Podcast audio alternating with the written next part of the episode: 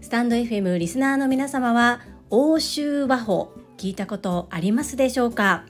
私も欧州和法のことを知ってまだ2年も経っていないんですが昨日学んだ欧州和法をアウトプットいたします。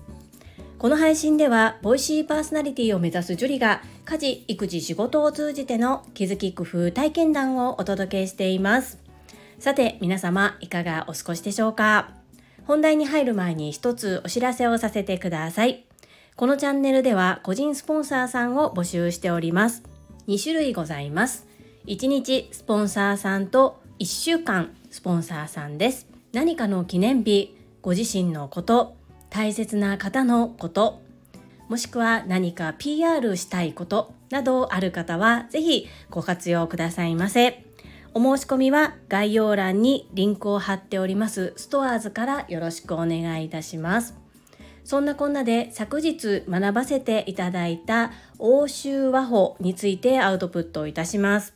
私は今、 Voicy チャンネル、世界はあなたの仕事でできているで配信をしてくださっている株式会社新規開拓代表取締役社長朝倉千恵子先生が20年前から継続開催してくださっている凛と生きる女性のための仕事塾トップセールスレディ育成塾で学ばせていただいております。このトップセールスレディ育成塾略して TSL と呼んでいるのですが営業塾という名前がつく塾なんですけれどもこう物をガンガン売り込むための手法というものではなく女性がウーマンではなくヒューマンとして社会に認められてどのように活躍していくのかそのための武器を身につけるような塾です。全8開催の中で昨日は7回目欧州和法を学びました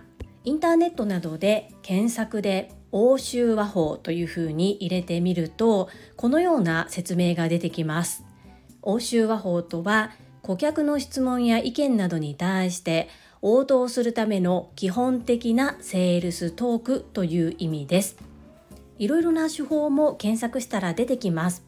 ただこのトップセールスレディ育成塾 TSL で学ぶことのできる欧州和法は主催者でいらっしゃる朝倉千恵子先生が実際にトップセールスとして現場で営業で身につけてこられたもの。特徴的なのはクッション言葉で受け止めて質問和法で切り返す。というものです。言葉で言うのは簡単だし話を聞いて理解することはできるんですけれども実際にそのシチュエーションになった時自分ができるのかここがかなり難しいです。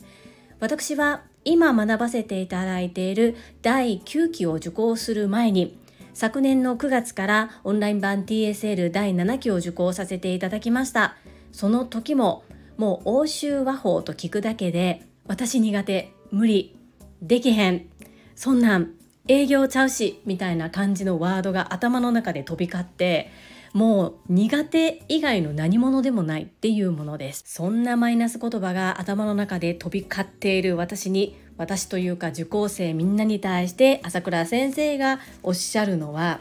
女性は未経験のことを嫌いとか苦手とやってもいないのに言う方が多い。食べる前にまずいと言うなですよね。もうこれ言われたら本当にわー耳が痛い私のことだといつも思うんですが今回1年前の自分と比べるとこう少しは欧州和法に対しての嫌な気持ちとか苦手意識っていうのが減ってきているのかなというふうに感じながら講座を受講させていただきました。実際に朝倉千恵子先生の欧州和法とはこういったものだよっていうのは朝倉千恵子先生の YouTube にも動画が上がっていますのでぜひ気になる方は YouTube を開いて検索画面に朝倉千恵子欧州和法というふうに入れていただくと見ることができますのでぜひご興味ある方はご覧くださいませ。本日の私のアウトプットとしては昨日朝倉千恵子先生が講座の中でたくさんの名言を発せられました。そのうちの一部8個をこちらでご紹介させていただきます。1相手の断り文句を否定しない。2いい人はどうでもいい人。3暗記の学力よりも人間力と思いやり。4しつけプラス思いやりイコールおもてなし。5インプットは自分のため。6アウトプットは人のため。7コツコツと美しい仕事をすること。8未経験を嫌い苦手とは言わない。以上となります。皆様いかがでしょうか？この8つの中で私が特に今回わあこの言葉素敵だなと思ったのが4つ目のしつけプラス思いやりイコールおもてなしです。そういった心構えで私も成長してまいります。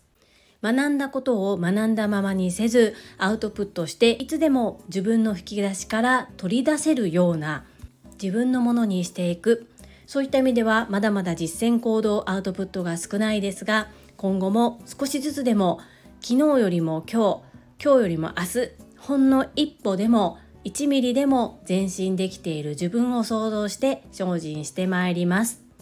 本日は昨日学ばせていただきました朝倉千恵子先生主催凛と生きる女性のための仕事塾。トップセールスレディ育成塾での学びをアウトプットさせていただきました。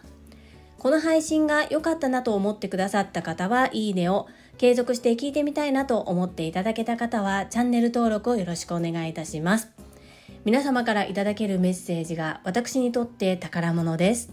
とっても励みになっておりますし、ものすごく嬉しいです。心より感謝申し上げます。ありがとうございます。コメントをいただけたり、各種 SNS で拡散いただけると私とっても喜びます。どうぞよろしくお願いいたします。ここからはいただいたメッセージをご紹介いたします。第780回謝罪と感謝落選です。応援ありがとうございました。こちらにお寄せいただいたメッセージです。ほめほめドッグトレーナーゆかさんからです。樹里さん、 Voicy フェス実践結果ご報告ありがとうございます。申し訳ないことは全くないですよ。結果を受けてしっかり分析できているところがさすがです。それに樹里さんが Voicy パーソナリティに近づいているのは確か。樹里さんがゲストで Voicy に出演されたり、カズマックスさんから毎日他薦されている状況を目の当たりにして、目標を口に出すことの重要性を改めて感じています。私も見習って臆せずに公言していこうと思わせていただきました。ありがとうございます。ゆかさん、メッセージありがとうございます。はい。ダメだったことがどういう状況で何がダメだったのかっていうことはやっぱり分析してちゃんと落とし込んでおかないと次に活かせないかなというふうに思いました。なので正直痛いところではあるんですけれどもそこをちゃんと自分と向き合わなければということそしてたくさんの方に応援いただきましたので自分の感情とは別に事実をちゃんと事実としてどうだったかっていうのは良くも悪くもきっちりとお伝えしなければならないというふうに思っていました。そうですね。私が Voicy さんで出演させていただいてお話ができたのは本当にボキボキ清水さんが私が Voicy パーソナリティになりたいということをご存知でよく喋りませんかっていうふうに声かけをしてくださる。これが本当にありがたいなと思って私もせっかく声かけをいただいているのでまず手を挙げなさいという言葉が朝倉千恵子先生の言葉が脳裏を駆け巡りますので挙手してあげていただいてお話を何度かさせていただきました。カズマックスさんの多選の分は本当に和光組の高橋社長。あの高橋グループですね。あそこに集まる皆様が本当に私応援大好きですけれども私以上じゃないかと思うぐらい皆さん本当に他者貢献すごくこう応援文化が根付いていて正直私のことを全然知らない方であるにもかかわらず高橋社長がおっしゃるのだからガタロさんの推薦だからということで私も含めて多選をしてくださっているという本当に奇跡なご縁だなというふうに思っています。ぜひゆかさんも目標あるのであれば臆せずに公言してみてください。メッセージありがとうございます。続きましてコッティさんからです。ジュリさんコメント遅くなりましたが謝罪は不要です。私がジュリさんを応援したいから応援してます。ジュリさんにボイシーパーソナリティになってほしいと心から思ってます。そしてジュリさんは必ずボイシーパーソナリティになります。その日を楽しみにしてます。今度謝ったら私もしばく笑い。コッティさんありがとうございます。そうこの最後の文章はコレタカーノの真似ですね。ですがコッティさんも関西人神戸在住ということで関西弁で行かせていただきました。そして私のことを応援したいから応援してくださっているというお言葉。本当に嬉しくありがたいです。ありがとうございます。今回のボイシーフェスはソンジンさんに Facebook で言われたんですけれども 樹里さん爆笑問題の太田さんと同じ土俵で戦ってたんすごいなっていうふうに言われたんですがそうなんですよね蓋を開けてみたらそんな状態でボイシーパーソナリティさん以外の方も推薦できますよのその言葉の意味をそのまんま私は受け取ったんですがまあボイシーさんの中ではその中にランクがあったっていうことですよね。実際に尾形社長はテレビ局に出向いていってボイシーフェスに出場いただけるように知名度の高い人気度の高い方へ営業をかけておられたみたいです。なんだ推薦はボイシーフェスのことを盛り上げるためのものだけだったのかという受け止め方もできなくはないですがですがここに挑戦しなければそういった世界があることすら知りませんでしたしこんなに私の周りには温かく見守ってくださる方がたくさんいらっしゃるっていうこともわからなかったので本当にこれは私にとっては学び多い挑戦でした。コッティさんメッセージありがとうございます。続きましてともちんさんからです。ジュリさんご無沙汰しています。ジュリストナンバー6のともちんです。謝らないでください。会社員で子育てしながらスタイフの毎日配信をしてさらにたくさんの人の応援をし続ける樹里さん、本当にすごいと尊敬しています。夢が叶う日は間違いなく近づいています。これからも樹里さんを応援し続けます。ともちんさん、優しいメッセージありがとうございます。そう、ここ会社員だからということで皆様そのようにおっしゃってくださるのですが、そうなんです私事務職っていうことと多分ともちんさんがお仕事をされてるようなボリュームだったり負荷っていうのがあまりないと思うんですね。かといって会社で手を抜いてるかといえばそういうことではなくってかなり8時間フル稼働で一生懸命働いています。というのは自分で言うのも変なんですが最近リレーアウトで席替えをしたんですが両サイドに座る方が変わったんですけれどもよく早いですよねって言われます私にとってはもう何年も何年もやっていることなので処理が早いんだと思うんですが子育て子供を産んだという経験をしたこともあって今まで当たり前にその部署ではやってきたものが本当に必要なのかっていうのを会社規則と照らし合わせたり自分の上長と掛け合ったりとかして結構いろいろと改善して時短にしていってる部分もあるかなっていうふうに思います。なので個人事業の方もまずは子供を最優先として行っているので細く長くっていう感じです。ともちんさん、私のことを今後も応援してくださるとおっしゃっていただきありがとうございます。続きましてガタロさんからです。樹里さんへ皆さんのコメントを見てて自分も熱いものが込み上げていきました。本当にみんな優しいこんなに素敵な皆さんが集まっているのは樹里さんがいつも誰かを真剣応援してくださっているからですそして優しくも厳しくうつむいている時間はないって言ってくれています今回の打ち手はボイシーフェスを盛り上げたい尾形社長やボイシー社員の皆さんには響かなかったというデータが取れたのでまた次の作戦を考えましょう。前を向いてこれからも樹里さんの背中を押させてください。ドクター・ロバーツ和夫さんの「上を向いて歩こう」を聞きながらカズマックスさんのジュリさんのモノマネがモノマネになってなくてセンチメンタルなガタロでした。はいガタロさんメッセージありがとうございます。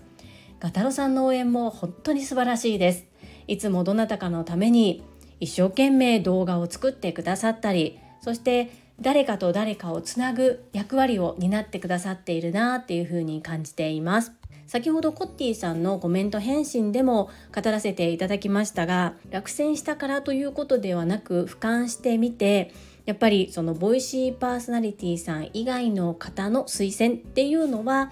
私が考えていたものとボイシー社さんが求めていたものにかなり差があったなっていうふうに思いますそしてたくさんたくさんたくさんたくさん推薦を送っていたとしてももしかしたら私に票を入れてくれた方は多かったのかなと思います。ですがそれ関係なくボイシーさんは営業をかけてこう来てほしい方を獲得しに行かれていたのでそれもいやらしい言い方をしたらチケットを購入していただくための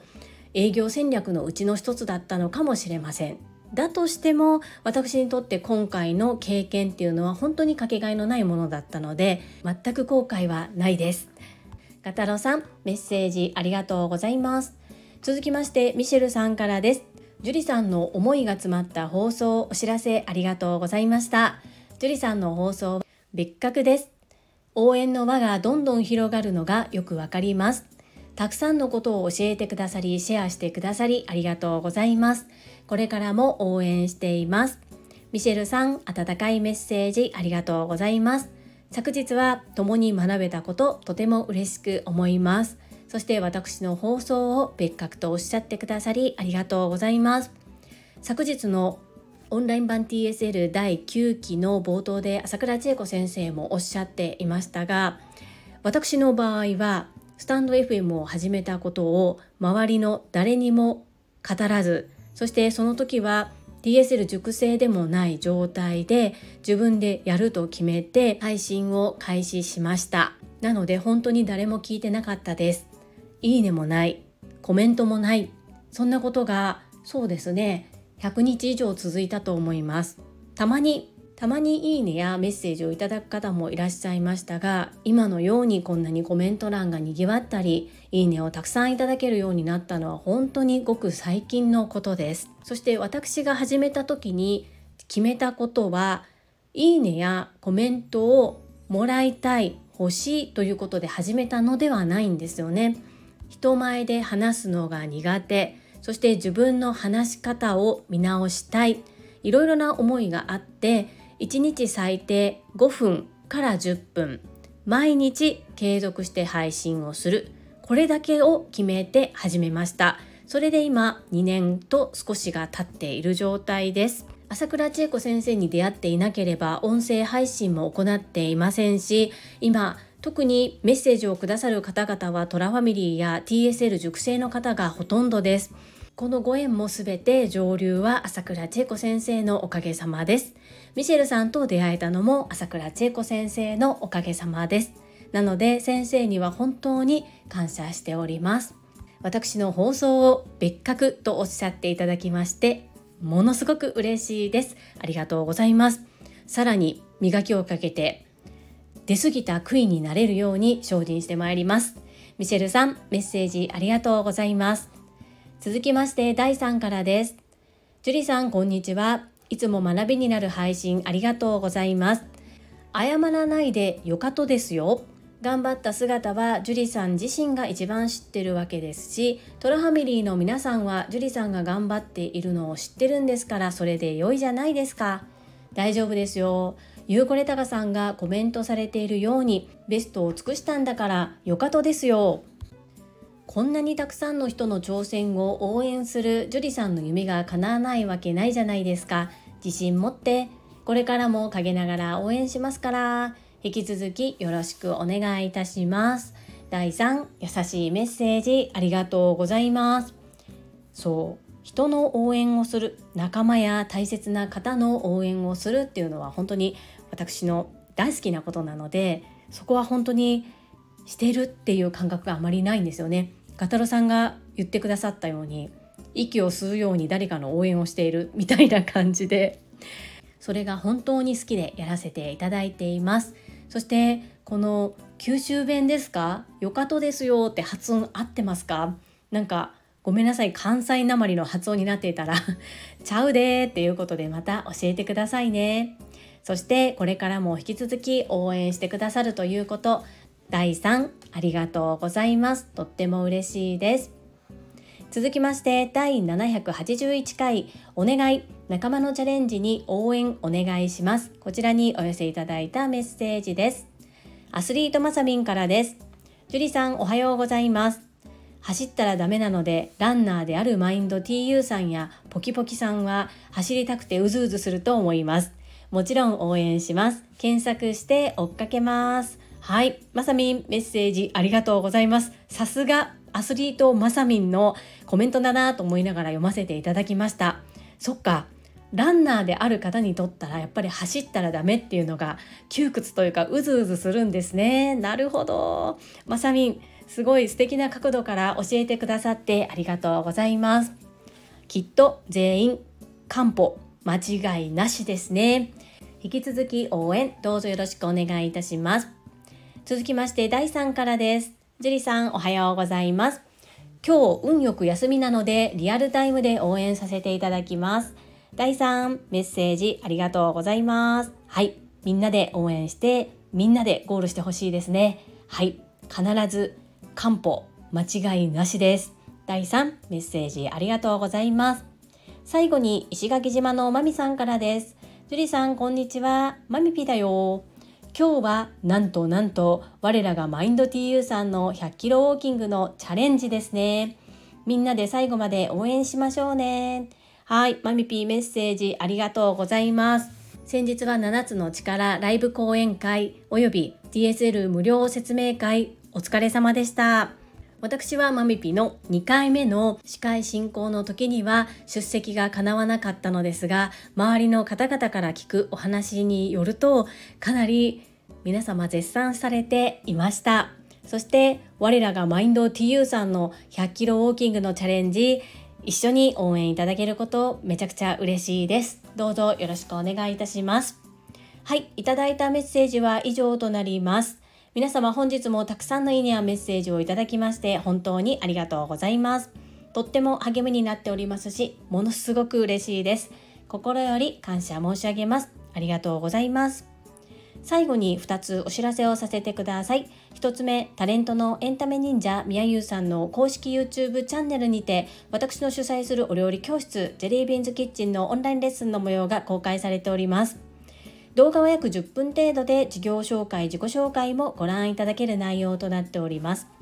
概要欄にリンクを貼らせていただきますので、ぜひご覧くださいませ。2つ目、100人チャレンジャー in 宝塚という YouTube チャンネルにて42人目でご紹介をいただきました。こちらは私がなぜパラレルワーカーという働き方をしているのかということがわかる約7分程度の動画となっております。概要欄にリンクを貼っておりますので、合わせてご覧いただけると嬉しいです。どうぞよろしくお願い申し上げます。それではまた明日お会いしましょう。素敵な週末をお過ごしください。スマイルクリエイター、ジュリーでした。